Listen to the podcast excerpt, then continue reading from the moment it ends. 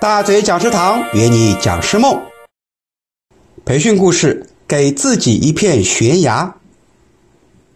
有一位原籍中国上海的留学生，刚到澳大利亚的时候呢，为了寻找一份能糊口的工作，他骑着一辆旧自行车，沿着环澳公路啊走了好几天，给人放羊、割草、收庄稼、洗碗，只要给一口饭吃，他就会暂且留下。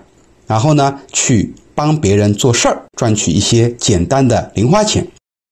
有一天啊，他在唐人街的一家餐馆打工，看见报纸上刊出了澳洲电讯公司的招聘启事。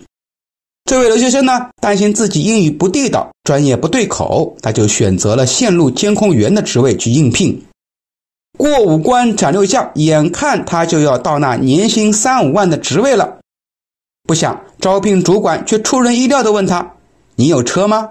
你会开车吗？我们这份工作呢，时常要外出，没有车啊，寸步难行。”因为在澳大利亚呢，每一个公民啊都有私家车，没有车啊基本上很少。可这位留学生呢，初来乍到，还是无车族，而且他还不会开车。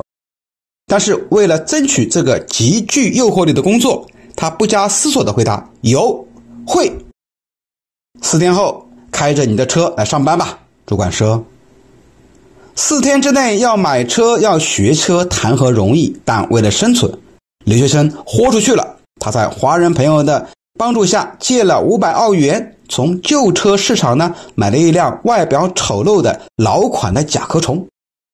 第一天，他跟华人朋友学习简单的驾驶技术；第二天，在朋友屋后面的那块大草坪上模拟练习。”第三天，歪歪斜斜的开车上了公路。第四天，他去考驾照，结果还考上了。然后呢，在最后一刻跑到了公司去报道。时至今日，他已经是澳洲电讯的业务主管了。那么，这个故事给我们什么启发呢？这位留学生的专业水平如何，我无从知道。但我确实很佩服他的胆识。如果当初畏首畏尾的，不敢向自己挑战。他绝不会有今天的辉煌。在那一刻，他毅然地斩断了自己的退路，让自己置身于命运的悬崖绝壁之上。正是面临这种无后顾之忧或没有退路的境地，才会集中精力奋勇向前，从生活中争得属于自己的位置，给自己一片没有退路的悬崖。从某种意义上说啊，是给自己一个向生命更高的一个高峰挑战的机会。